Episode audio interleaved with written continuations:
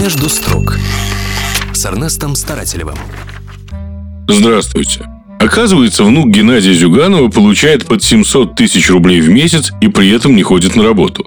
Молодой человек не кто-нибудь, а депутат Мосгордумы и возглавляет в столичном парламенте комиссию по науке и промышленности.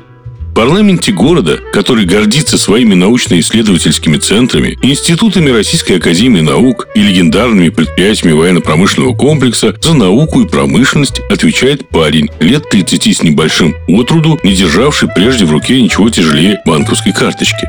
Другого не нашлось или другой просто не внук Зюганова? Претензии лично внуку главного коммуниста высказал депутат Мосгордумы Елена Шувалова прямо на заседании фракции КПРФ. Вот как это было.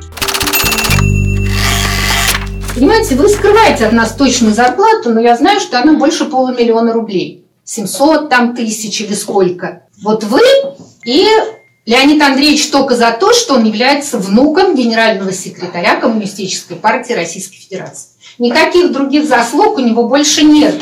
А вот кому предоставляет внук генерального секретаря свои больничные, по которым он якобы не посещает э, пленарные заседания, заседания фракции, не проводит заседания комиссий. Мне очень интересно, где его больничные. Он получает колоссальные народные деньги, в то время как люди, которые пашут на предприятиях, живут на 20 тысяч рублей.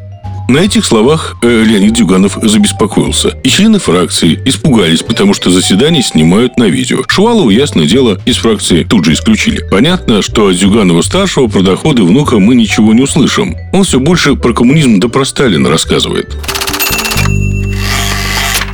В этот день родился Иосиф Виссарионович Сталин.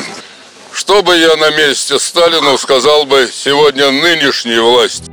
Стоп, стоп. Геннадий Андреевич, не надо бы вам вместо Сталина. Когда сын Верховного Яков попал в плен гитлеровцам, Сталин отказался от обмена, сказав «Я солдат, на фельдмаршалов не меняю». А младший сын, Василий Сталин, сражался на фронте, был летчиком-истребителем. Не искал вождь народов своим близким теплых мест. При Сталине, о котором так много говорит Геннадий Зюганов, подобное теплое местечко внука могло бы плохо закончиться для любого партийного начальника – поехал бы вот такой Геннадий Андреевич лес валить. И с точки зрения простых коммунистов это было бы очень и очень справедливо.